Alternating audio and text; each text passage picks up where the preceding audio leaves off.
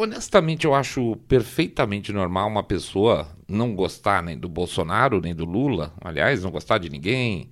É, na verdade, vou até apimentar, detestar o, o, Bolsonaro e o Lula, e detestar o Ciro Gomes, detestar todo mundo. Ok, direito todo mundo. Não gostar, detestar, etc e tal. Eu tenho, digamos assim, um parente bem próximo que tem uma mania de ter paixão extrema por tudo que ele tem.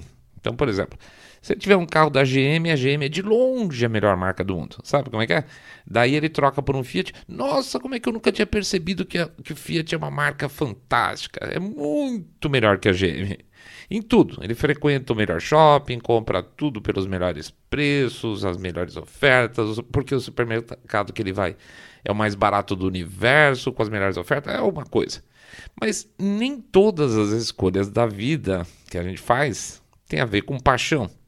Às vezes, aliás, geralmente, se a gente for buscar ter um pingo de racionalidade, vai saber que boas escolhas são aquelas que é, nós fazemos dentro do que nós temos à disposição e dentro das possibilidades são as melhores. Nem todo ouvinte aqui, é, por exemplo, é casada com o Brad Pitt e nem todo cara aqui é casado com a Gisele Bündchen. E, no entanto, tem casamentos felizes, são filhos lindos, porque filho sim, filho é sempre o mais lindo que tem, né? Essa é uma exceção permitida. Ah, tem briga, tem isso, mas é isso aí, gente. É, é, são coisas que a vida nos dá e que a gente se apaixona por alguma razão, ainda bem, né? Mas nem tudo a questão é paixão. Vamos voltar. Não gostar de A nem de B na política, então, normal. Para quem participou, como eu, por exemplo, da eleição Lula versus Collor, tá? Olha o jogo duro, né? Tá aí um exemplo, então, um exemplo clássico. Mas é, a gente tem que decidir, né? Mesmo que isso não reflita em votar. Nunca são políticos gêmeos. Esse é um ponto. Nunca são políticos gêmeos, dois ótimos ou dois igualmente péssimos. Quem não gosta dos dois finalistas numa eleição, sinto muito, não pode dizer que ambos são igualmente ou igualmente ruins ou iguais. Há que se ter pelo menos um critério de diferenciação, e eu não estou dizendo com isso que a pessoa, por isso, ela deva votar ou não votar em branco, tá? Estou dizendo que não dá para falar que porque dois são ruins, os dois são iguais. Vamos supor, o cara tem para ele o seguinte: eu não voto em ninguém que eu não dou uma nota pelo menos 7. Vamos dizer que o cara tem uma régua alta. Portanto, ele não acha que o Bolsonaro nem o Lula valem 7. E aí ele vai anular. Ok, cada um tem seus critérios. Mas, mas isso não quer dizer que se ambos estão abaixo do dessa régua número, com o nível 7 dele, ambos são iguais. E aqui é o ponto que eu queria chegar, na figura do tal do isentão. Para mim, para mim, a figura do isentão não é aquele que vota branco ou nulo, mas aquele que teoricamente tem uma régua tão alta que tudo abaixo desse nível é ruim e, portanto, igual. Tá? É a única maneira de sustentar esse ponto de vista é fazendo comparações indevidas. Mesmo que para isso ele tenha que igualar coisas que não são possíveis de serem igualadas. Tá? A coisa fica mais complicada ainda na política quando a pessoa tem claramente um posicionamento político. Se não quer chamar de esquerda, direita, tudo bem, que seja pauta por pauta. Né? Que nem a gente falou aí na, na, recentemente que a gente fez a nossa comparação de, de, como é que nós nos posicionávamos à direita aqui no Saindo da Bolha, as notas que a gente deu, aqueles ranges, né? E até veio uma sugestão legal da gente tentar fazer isso, um, um teste aí para os ouvintes. Vamos ver se a gente consegue transformar isso de uma maneira tecnológica é, possível para você se encaixar aí. Quanto, quanto direita você é, em que faixa, na verdade, né? É, então, se você analisa pauta por pauta e seu alinhamento tende mais às pautas da esquerda, bom, essa é a definição de ser mais de esquerda e vice-versa. Então, vamos ver se a gente consegue ver se a gente, é, se a gente monta esse, esse sisteminha aí para ver se a gente consegue medir o quão direita são os nossos ouvintes ou quão esquerda, que talvez tenha algum. Mas a Jovem Pan, ela resolveu colocar nos pingos dos is uns caras de esquerda a cada edição, um pelo menos. E nesse contexto aparece o Diogo Schelp, que é o nosso, é o nosso homenageado de hoje. O outro lá, esqueci o nome, o que o Bolsonaro falou que tinha cara de bunda no último podcast lá, Piperno, Piperno, né? É. Só mais um ponto. Eu não acredito que a PAN tenha colocado o Diogo Schelp em nome de equilíbrio de debate, tá? Eles colocaram para criar treta. Eles descobriram que treta dá audiência e estão nesse caminho direto, que eu acho um erro, tá? Mas é a estratégia deles, então paciência, empresa deles, cada um faz o que quiser. Se treta fosse bom para audiência, os Pingos Ruins já, já estaria em primeiro lugar, independente das tretas. Será que vai aumentar agora a audiência? Eu acho que não. Eu acho que Pingos nos Is é um programa que tem uma característica que agradou as pessoas, por isso ele é muito assistido. Mas enfim, cada um faz o que quiser com o seu negócio. Até porque tem um ou outro comentarista por aí afora que adora tretar e falar que se deu bem nas tretas tal. É um, em um certo sentido, para esses caras, treta serve para autopromoção. Para mim, não valoriza nada. Bom, nosso papel aqui nesse episódio é fazer o que a gente gosta: treler. Então, nós vamos treler o Diogo Schelp na participação dele nessa última semana dos Pingos dos Is e mostrar para vocês como tudo tem um método. E eu prometo que a próxima vez que vocês ouvirem ele falando, logo no começo de uma participação, vão ver exatamente, a partir do começo, já vão ver aonde ele vai chegar, tá? Daqui a pouco a gente volta.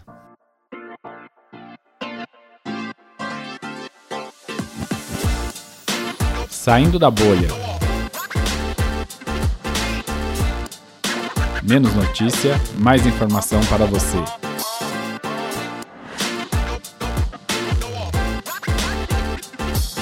Trelendo Shelp.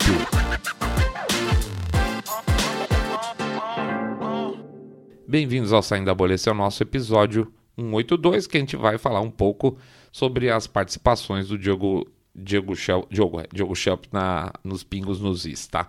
A gente até fazer uma coisa um pouco mais ampla, falando do, do, dos outros participantes também, mas assim, deu, deu o suficiente para pegar uma amostragem muito interessante só com ele, beleza? Hoje é um dia muito especial porque a gente vai falar dos nossos doadores do Pix. Então a gente não faz aquele super jabazão, só pede para vocês entrarem no site e, ou entrar lá no Spotify para seguir a gente e também para fazer o famoso boca a boca sarado, contando que vocês acompanham o podcast Cabeça Direita Limpinho Supimpa, que detesta, abomina o politicamente correto. Mas a gente vai fazer o quê? A gente vai direto homenagear, falar o nosso super, super, super, super obrigado para os nossos doadores do mês de julho. Teve um monte de gente, foi muito legal, a gente agradece. Putz, grila, agradece demais, vocês são pessoas fantásticas. Tem gente que faz uma doação principal, tem gente que faz um real por episódio, tem gente que vai lá pro Após, tem gente fazendo doação até lá no Valeu, lá no, no YouTube. Então a gente queria agradecer esses nomes todos. Muito obrigado. Eu sei que às vezes tem gente deve falar, ah, puxa vida, mas vamos perder uns 3, 4 minutos nessa história. Azar, gente. Vamos valorizar aquelas pessoas que estão ajudando a gente poder estar, tá, pelo menos tentando aqui fazer a nossa parte informando vocês. Beleza? Então vamos lá. Do Pix, vamos lá, lá, lá, lá isso. Adalberto VJR, Alexander DSM, André GDL, Arsênia, oi prima, Benísio, Beatriz BM, puxa, quanto tempo a Beatriz estava vindo direto aqui. Bruno CL, também conheço bem, Carlos Eduardo B, Carlos Manuel RDSJ, Carlos Roberto PG, Daniel AB, Davi UDSP, Eduardo Luiz SC, esse é novo na era, né? Eu conheço esse cara do Twitter, hein? Emerson CF, também muito lá no Twitter. Fabrício B, Felipe DSP, muito obrigado, obrigado mesmo, Felipe. Fernando é, SS, Francisco Henrique CD. O Francisco é um daqueles que faz o esquema um real por episódio, mais de um real, inclusive, queria agradecer.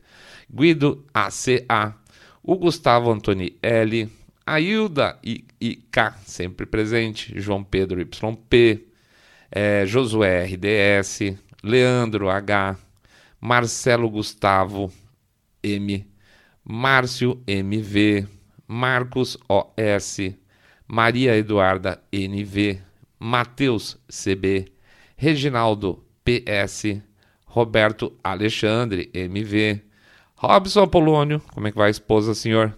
Samuel Alessandro M, é, Samuel RP, o indefectível Tércio FL, obrigado Tércio, Thiago SC e o Vinícius MDS. Essa turma toda é só de Pix, hein, gente? Olha que legal. Aí vem a turma do Apoia-se. E no Apoia-se, eu tava olhando, tem, tem cara aí que tá mais praticamente dois anos já fazendo. A gente agradece muito, muito, muito. É muita, muita gentileza, muita fidelidade. Vamos lá então. Também em ordem alfabética, como a gente fez lá no Pix. Adriano GF, o Anderson M, Clóvis, Clóvis Alberto Bloch, o homem que joga nas duas posições, Fábio IM, Israel DESA, João Luiz P, Luciano DPF, Marcel RDS, a Marcia, ah, perdão, oh, Márcia, a Márcia RDF, PHBL, Rita Jorge, Rodrigo MF, Rogério B, Sérgio AD, Sérgio P, Soraya F, Tarcísio RDSS. E essa turma toda do Apoia-se. E mais agora também a Eliane O lá no Valeu no YouTube, tá? Muito obrigado a todos. Obrigado de coração, porque vocês não sabem como vocês validam os nossos projetos, tá? Muito obrigado mesmo. Um último toque. É, antes de fechar aqui o nosso jabazinho, é o seguinte: provavelmente esse foi agora nesse sábado o nosso último episódio que a gente tentou no, no YouTube lá da. É, Brasil semanal, tá? Aquele boletim semanal Brasil. Não colou, viu, gente? Não colou. Eu acho que tem uma expectativa do nosso público ser, talvez, não sei. Ou o formato não é legal, ou as notícias talvez já fiquem velhas, ou o, face, o, o YouTube não entrega, pode ser também. É, ou o pessoal espera que gente fale mais de fora. Então, algum, por algum motivo, não colou o bicho, tá? Ele não, ele não dá entrega, não dá impressão. Então a gente vai para outro esquema e a gente vai tentar contar aí com vocês de novo para divulgação, tá bom? Muito obrigado, Deus abençoe todos vocês. Vamos em frente falar do Diogo Schelp, vida que segue. Então, vamos treler. Antes de mais nada, deixa eu comentar. Esse episódio aqui também é um experimento, tá? A gente quer ver como é que se comporta um episódio meio estruturado para o YouTube, como é que ele se comporta na versão de áudio. Então a gente precisa de um feedback de vocês também. Ah, o som ficou diferente, ficou esquisito, ficou normal, ficou estranho, é, atrapalhou na compreensão na versão áudio pura, tá? Por favor, dá um, dá um feedback para a gente, principalmente quem for é, acompanha a gente no, no, nas versões em áudio apenas, tá? Que não seja no YouTube. Muito bom. O que a gente vai fazer? Nós vamos pegar uns trechos de participação do Diogo Schelp durante essa semana de estreia dele e vejam como, quando falta naturalidade, já que já tem um julgamento, tá? Julgamento nosso, é opinativo isso. Quando um papel é criado, as coisas ficam fáceis de ser desmascaradas. Porque uma coisa é clara, quando você fala abertamente que você pensa, como faz um Fiusa da vida, por exemplo, por mais que você conheça as posições dele, dele do Fiuza, você se surpreende com alguns argumentos. Você sabe que o cara vai naquela direção, mas de repente o cara solta um argumento bomba por você e fala, putz, esse cara é bom. E o cara realmente é muito bom. Quando a pessoa cria um personagem para blindar a autenticidade dela, a coisa fica raramente convincente. O subconsciente do cara tá lá dentro gritando gritando, tá? Ele gritando, fala, fala isso, fala isso, fala isso. E no caso do Diogo Chaves, só falta ele parar no meio do programa e gritar falar assim: Eu odeio o Bolsonaro. É isso, tá? Mas não pode porque ele deixa de ser isento. Na verdade, surge aí, nesse caso especificamente, não quer dizer que toda pessoa isenta seja, surge aí o tal do isentão. Vamos lá nos clipes. O primeiro clipe é sobre o Faquin não ter permitido que o ministro da Saúde fizesse o pronunciamento sobre a campanha de vacinação da polio. Ouve aí.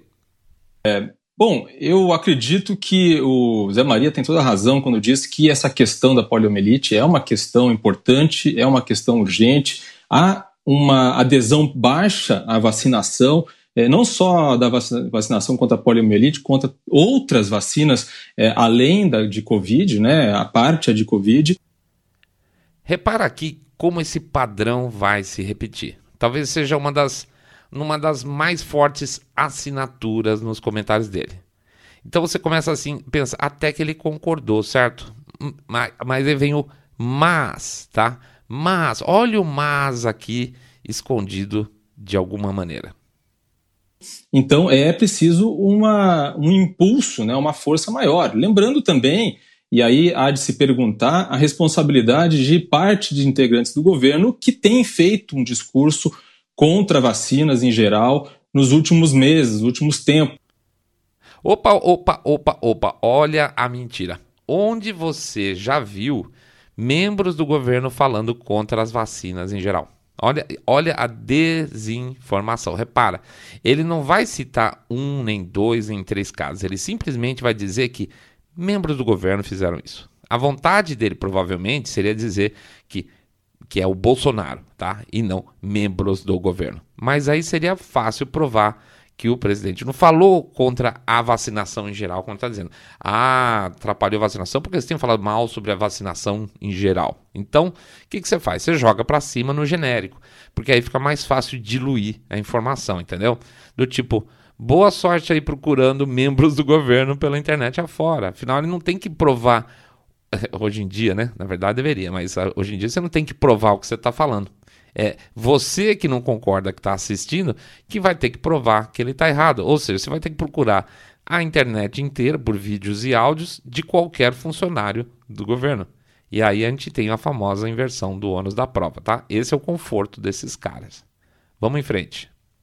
Isso até um certo ponto pode ter, inclusive, influenciado e atrapalhado a adesão a outras vacinas, como a gente está vendo agora.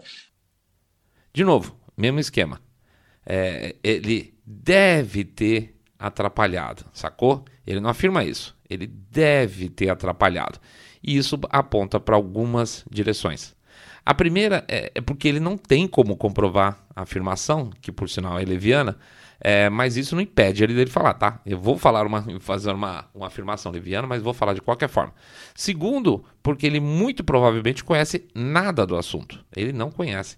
E nem deve ter se dado ao trabalho de pesquisar para falar o que ele falou. Mas principalmente porque se ele estudou, que eu acho talvez uma possibilidade, se ele estudou, ele sabe que é mentira. Porque faz tempo que vacinação vem caindo no Brasil. Não tem a ver com o atual governo ou com o, sei lá, o Bolsonaro ser antivax. O povo lá do YouTube está vendo nesse momento agora o gráfico de cobertura de vacinação, tá? É, como é que vem caindo. Mas dá para afirmar aqui pelo áudio, verbalmente, que o pico da cobertura foi em 2015.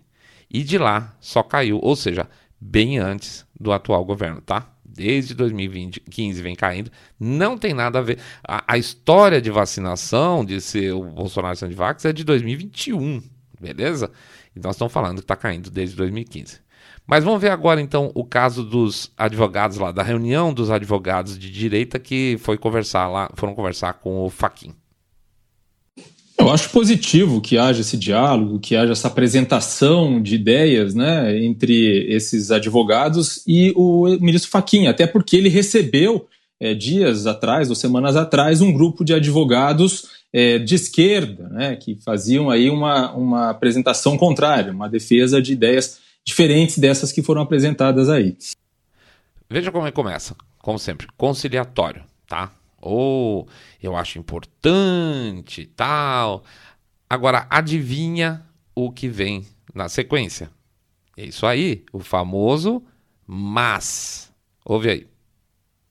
Agora, eu acho importante lembrar o seguinte: que essa discussão sobre urnas eletrônicas, sobre o comprovante impresso do voto eletrônico, já foi feita e foi decidida, pelo menos para as eleições deste ano, mas esses caras são os bobalhões, porque não tinha que conversar nada lá com o Faquin. São os bobos, né? O Faquin é uma gente boa conversar com esses caras.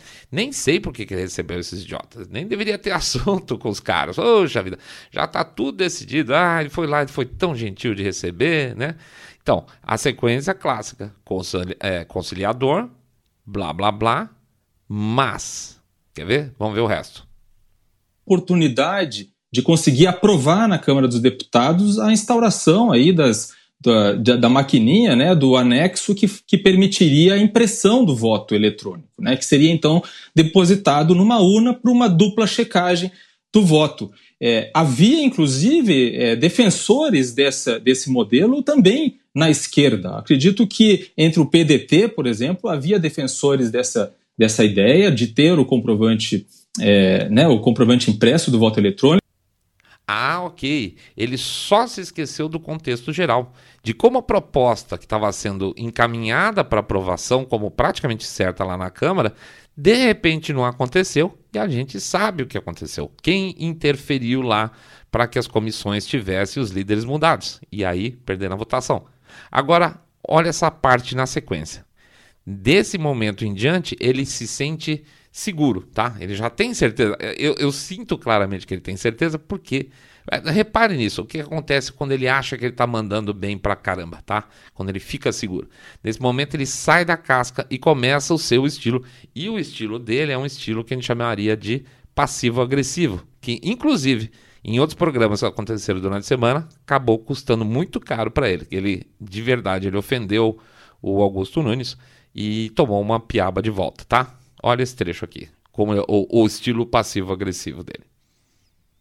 Assim como havia no meio acadêmico também especialistas é, em processo eleitoral que diziam que esse modelo poderia dar mais é, segurança para as pessoas, para aquelas pessoas que têm mais dificuldade de entender, por exemplo, um, algo tão complexo como é um computador, um programa de computador, ou como funciona a segurança é, da urna eletrônica com, com relação ao fato de estar não estar conectada a uma rede que possa, por exemplo, ser hackeada.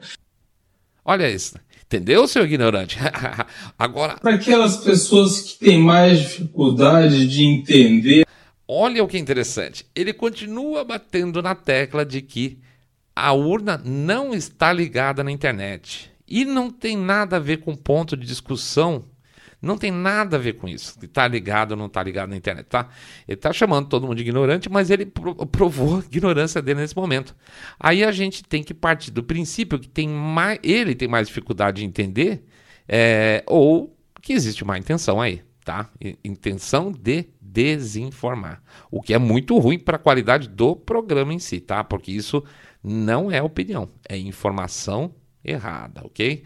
Não temos nada contra opiniões divergentes. Ah, eu acho que é seguro, eu acho que é suficiente, mas não pelas razões que ele está falando. Mentir não vale. Vamos lá. Exemplo 3. Sobre a fala do Lula, que sugeriu ao público comprar o livro dele com dinheiro do auxílio, agora, né, do governo federal. A gente já percebeu que o Lula está pegando essa questão do auxílio e toda hora está fazendo uma piada em cima. Ele não, ele não tem como bater contra. Então ele fica fazendo piadinha. Pega o dinheiro, até não sei o que, vota em mim. Pega o dinheiro, compra o livro do Lula, tal, tal, mas não está funcionando, claramente. Inclusive por causa de pesquisa, dá para ver que não está funcionando. Vamos ver o que, que o Diogo Schelp fala a respeito. Vou fazer um comentário curto aí sobre isso, é, em relação à sugestão né, de que as pessoas comprem o livro sobre ele com o dinheiro do auxílio e também sobre as referências que ele fez aí aos banqueiros. Bom, em primeiro lugar, obviamente, um tremendo de mau gosto, né? além de absolutamente imoral sugerir que as pessoas usem o auxílio para comprar livro é, que faz apologia ali a ele. Né? É obviamente absolutamente inacreditável essa afirmação. Talvez fosse uma piada, mas se fosse uma piada, uma brincadeira, já era de mau gosto por si. Além disso, ele ainda sugere que era para dar o auxílio, para dar uma ajudar né, a autora do livro. Quer dizer, realmente absolutamente fora de propósito, o que demonstra que o ex-presidente Lula é o melhor cabo eleitoral de Bolsonaro, assim como o Bolsonaro é o melhor cabo eleitoral de Lula. Olha que interessante. O, o tema não era a fala do Lula, né? É impossível para ele fazer uma crítica ao Lula se ele não tentar igualar o Bolsonaro no mesmo padrão. A mensagem direta é: tanto faz em que você vota, são ambos ruins. Né? Via de regra, a próxima etapa, depois que você iguala os dois por baixo, é, você desacreditar os dois, é você tentar mostrar que, como os dois estão abaixo, aquele negócio que a gente falou da régua lá em cima, né? Para o comentarista é, os dois são muito ruins, então pega o menos intragável. E aí você faz um trabalho de transformar um deles em intragável, obviamente, é o presidente Bolsonaro, tá? Então os dois são ruins. mas com o passar do tempo eu vou mostrar que um é mais ruim que o outro. Isso aí, gente, é aula de comunicação política basicão, tá? É, Diogo, basicão, todo mundo percebe. Olha a sequência aqui. É, em relação à, manifestação que ele fez ali a respeito dos banqueiros, é a velha, a velha história de usar os banqueiros em discursos populistas durante campanha que não condizem nada com o que acontece depois quando as pessoas são eleitas. Né? O próprio presidente Jair Bolsonaro vem fazendo críticas aos banqueiros, porque alguns deles é, assinaram ali aquela carta pela democracia. É, mas o, essa referência do Lula é ainda mais curiosa, porque durante o governo dele, os bancos lucraram mais do que lucraram nos anos anteriores do governo Fernando Henrique Cardoso. A fala do Lula é ridícula porque no governo dele os banqueiros lucraram como nunca. Mas Bolsonaro também falou de banqueiro. Falou de banqueiro, genérico, tá? Agora olha que interessante. Ele não tem por que falar do Bolsonaro nesse caso, porque efetivamente ele tá num braço de ferro com os bancos. O, o próprio, próprio ministro da Economia tá, ele, ele faz críticas ferrenhas aos bancos, tá? Então ele, o, o Diogo, ele perde a linha do argumento porque não existe comparação válida é, para fazer um paralelo. Repara como ele se perde e ele sai pela tangente na hora que ele se embanana.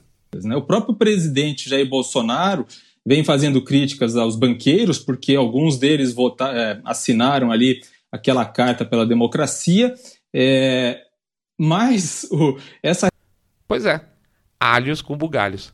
A crítica tem a ver com assinar a carta e não o papel deles, dos bancos, no sistema financeiro. Aí ele vê que não funciona uh, uh, uh, e pula para o Lula de volta, tá? Outro trecho aqui. Pois é, interessante, né? A carta, essa carta pela democracia, como é chamada, ela não faz menção a nenhum candidato diretamente. Não menciona o nome do presidente Jair Bolsonaro, não menciona o nome de nenhum outro candidato, faz até declarações ali que deveriam ser óbvias em qualquer é, regime democrático, por exemplo, respeito às regras eleitorais, o respeito às instituições e assim por diante. O que incomodou certamente o presidente Jair Bolsonaro nessa carta foi a maneira como ela refletiu a própria imagem, serviu quase como um espelho, porque ela faz ali menção, repudia ataques às urnas, ataques ao sistema é, de votação, ao sistema eleitoral, e o presidente aparentemente se enxergou nessas críticas, se enxergou nesse repúdio.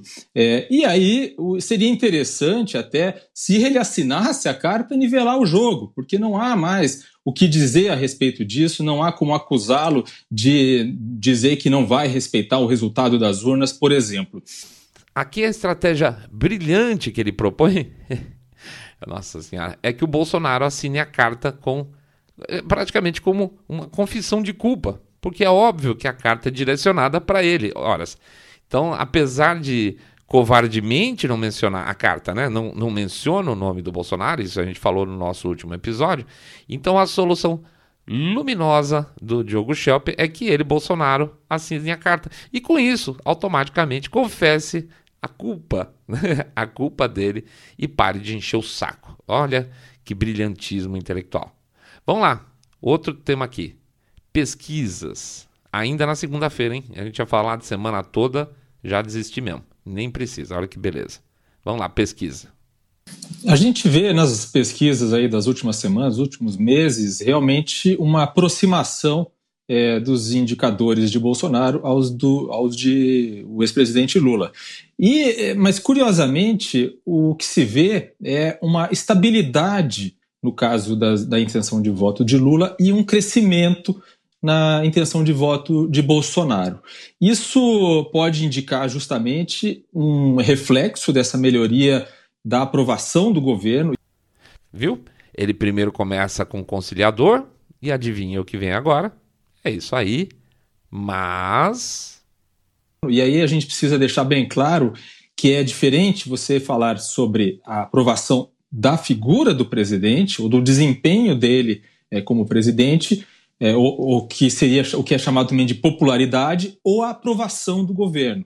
Então, o que a gente vê nesses indicadores é que a aprovação vem aumentando num ritmo bem maior, a aprovação do governo, do que exatamente a intenção de voto no presidente Jair Bolsonaro. Isso pode indicar o seguinte, que a população, ou pelo menos parte dela, começa a reconhecer alguns, algumas medidas adotadas recentemente, como, por exemplo, a desoneração de imposto é, pra, sobre combustíveis, o ICMS, ou a aprovação da PEC dos auxílios e assim por diante. Mas não necessariamente estão dispostos a converter isso em votos no presidente. Essa é uma análise fria dessas pesquisas que mostram exatamente isso. Ah, entendi. É uma análise fria. Nossa, super. Nossa, super racional. Olha isso. A intenção, veja isso. A intenção de voto do Bolsonaro, no Bolsonaro, perdão, está subindo e a do Lula está estável, certo?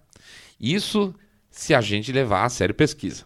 Né? Vamos considerar que a gente leva a sério essas pesquisas, tá? Mas, de novo, a intenção de voto no Bolsonaro está subindo e a do, Lula está estável porque a população está começando a achar as ações do governo positiva, mas a população não gosta do presidente que está oferecendo essas ações positivas. Portanto, a intenção de voto nele não está aumentando porque eu falei agora aqui está aumentando. As intenções de voto estão aumentando. Ele acabou de falar lá atrás, tá? Sabe o que significa? Que o Diogo Schelp não gosta do Bolsonaro. Tá? Ele, ele, ele não consegue negar que as ações do governo estão sendo positivas. Então eu tenho que isolar uma coisa da outra, tá? Só isso, é sério. Não é torcida, não. Ele tem que falar que as ações do governo funcionam e são reconhecidas, mas ele não consegue. É impossível sair da boca dele o óbvio. Quando um governo acerta a mão, as pessoas votam, no caso, na reeleição do cara, porque a coisa tá boa. Ou ele acha que vão votar no Lula para o Lula fazer o que o Bolsonaro está fazendo de certo. Obviamente não é isso, tá? Eles estão fazendo simplesmente porque estão gostando da administração, diabo, e consequentemente ele, tá, ele o presidente, está sendo convincente. Sem contar o óbvio, que é a impossibilidade da pesquisa mostrar um crescimento nos votos e não mostrar crescimento nos votos ao mesmo tempo, né? Olha aí, veja como é que fica se você pega o comecinho do comentário dele com o finzinho do comentário dele. Olha que engraçado. A gente vê nas pesquisas aí das últimas semanas, últimos meses, realmente uma aproximação é, dos indicadores de Bolsonaro aos, do, aos de o ex-presidente Lula. Mas não necessariamente estão dispostos a converter isso em votos no presidente. Entendeu? Pois é. Não. Então, é assim mesmo. Com, rela com relação àquele vídeo daquele sujeito falando que tinha que pôr fogo no Bolsonaro, lá, um, um meio ripongão lá. Aqui tem exemplo suficiente para a gente ver o esquema todo. Quer ver? Como é que ele começa? Sempre conciliador, tá? Vamos checar. Eu sempre repudiei e vou sempre repudiar qualquer tipo de declaração como essa, né, que faz incitação à violência, num contexto, inclusive, é, de políticos, né, referindo-se a políticos, a autoridades públicas. Ah, ele repudia. Engraçado, né? É a parte conciliadora. Tirando pessoas completamente desequilibradas, todo mundo repudia violência. Mas por que, que ele fez essa ressalva?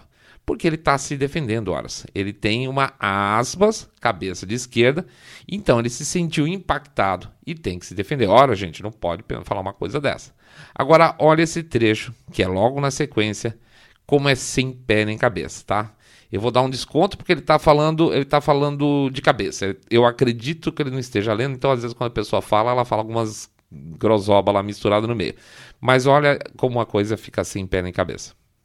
Preciso lembrar também que no contexto brasileiro já aconteceu algo desse tipo. Né? O, ex, o presidente Jair Bolsonaro, na época candidato, foi de fato vítima de um atentado contra a vida dele. Felizmente, é, não resultou na morte, mas ele ficou com sequelas, enfim, que, com as quais ele tem que lidar até hoje. Então, acho realmente muito perigoso esse tipo de discurso, esse tipo de apologia à violência. Como assim já aconteceu algo desse tipo? Né? Como assim já aconteceu algo desse tipo? Olha esse comecinho que ele fala aqui.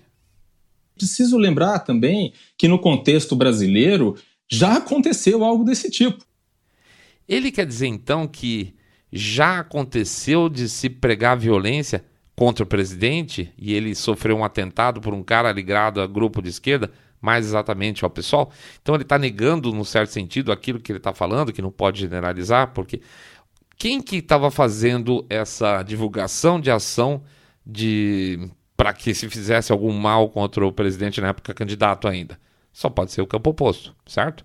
Então eles falam: olha, isso é preocupante, porque a violência política pode chegar lá. Pode, chegou, efetivamente. Muito obrigado por me lembrar daquela passagem, né? E qual o oposto? Em que situação um doidão aí da direita fez algo parecido? Não tem, né? Pois é. Olha isso aqui.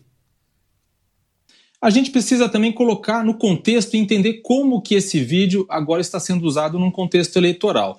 O que o Eduardo Bolsonaro faz é generalizar, usando esse vídeo desse historiador, desse jornalista, é, generalizar é como se todo o campo da oposição fosse violento ou tivesse pendor a fazer declarações desse tipo. Talvez, concordo, não se deve generalizar, tá? Não se deve mesmo. Mas é o que a gente vem sentindo por parte da imprensa faz pelo menos o quê? Quatro anos. Desde as suásticas lá naquele período pré-eleitoral e eleitoral, que eram todas fraudes, até o caso de Foz do Iguaçu, que gerou uma série de acusações aos chamados bolsonaristas, como se fossem violentos, e como, por encanto, a história da preocupação com a violência política apareceu, apareceu do nada. Porque, nota, não é uma acusação de o Brasil, ou de todos os campos ideológicos que estão numa fase de crescimento de violência. É claramente a sugestão de 24 por 7, 7 dias de semana, 31 dias por mês, da violência hipotética da direita brasileira. Veja que nós estamos até na tal da, da, lá na cartinha, né? na cartinha da USP com a Fiesp, eles mencionam a violência política, a preocupação deles, tá? É como algo, é, algo preocupante. Então é obviamente, vocês estão falando que é algo preocupante, obviamente é preocupante não dentro do campo ideológico deles. Logo, está do outro lado, ou seja, é a direita, tá? Então, por mais que não se fale, existe toda essa covardia em se falar, porque é muito complicado se falar coisas que não são reais, né? Você pode chegar num ponto de tomar um processinho aí, inclusive. É, sempre a acusação é que a direita é violenta politicamente. Por quê? Porque basicamente é, é, é tradicional da esquerda falar dos outros aquilo que ela é, né? Só mais um trechinho aqui para falar do quando ele fala do Moro. Olha isso. Vamos lá. É impressionante o derretimento da imagem do Moro, do Sérgio Moro. O erro dele foi lá atrás, em 2018, quando aceitou largar a magistratura, largar o, é, o cargo de, de juiz, né, o juiz, de juiz federal, depois daquele histórico da Lava Jato, e ser é, ministro do, do governo Bolsonaro. Chega, né? Tá bom assim? Ficou claro para vocês? É a culpa do Bolsonaro, né? Tu, o Moro derreteu por quê? Não é porque ele saiu ou porque, sei lá, talvez é, a forma de sair do governo Bolsonaro não tenha sido melhor negociada. Não me importa, vamos dizer, não, não quero, juro por Deus, não quero assumir nenhum lado aqui. Mas o que ele está dizendo diretamente é que o, o, o fim da carreira do Moro é culpa do Bolsonaro, tá? Ele, a gente ia fazer uma compilação da semana do Shelp, mas só nesse programa de segunda-feira, nós já estamos aqui com mais de 20 e tantos minutos de programa, tá? Vamos lá. Toda vez, vamos fazer o nosso resumão. Toda vez que for uma notícia de algum personagem da esquerda brasileira lá no Pingos dos Is, ele for comentário, primeiro, provavelmente vai entrar em tom conciliatório e depois entra no mas e efetivamente, em algum momento, ele vai fazer algum tipo de padrão de, de comparação com o Bolsonaro, tá? Vai, uma, vai ter uma criação aí desse falso padrão de comparação com o Bolsonaro. E digamos que nem venham a ser todos, a, todas as comparações usando dados falsos, tá? Mas o ponto é o seguinte: nesses casos específicos, quando houver uma crítica a algum personagem de esquerda, que é mais padrão do Pingos nos Is, qualquer outro lugar, ele vai puxar o Bolsonaro para dentro, é, dentro da conversa para tentar entrar com ele na história e fazer o tal do paralelo, tá? É o que acostuma a esquerda costumava chamar com muita frequência lá de ah, isso tudo é whatabouterismo. Como é que é? Whatabouterismo. Oh, meu Deus. Whatabouterismo, né? Esse é o caso clássico. Então, você cita o cara e o outro vai lá e compara com o segundo. E no caso específico do Diogo Shell, porque ele tem que comparar os dois, por quê? Porque tem que falar que os dois são péssimos para depois reconstruir um personagem como mais péssimo ainda. Eu ainda estou esperando da nossa esquerda alguma proposta de fato, sério. Assim como a, a, terceira via acabou falhando em ser criada por falta de proposta, tinham nomes, mas não tinham propostas, a oposição, aí sim, a oposição ao atual governo vai no mesmo caminho desde sempre, né? A gente sempre traça paralelos, os famosos, entre lá e cá, né? A campanha do Biden também não tinha propostas sólidas. Basicamente era tirem Trump. E no final a gente sabe muito bem o que, que aconteceu lá nas eleições de lá. Por isso eu me preocupo com as nossas eleições aqui, tá? Tá tudo muito parecido demais. E isso não cheira bem.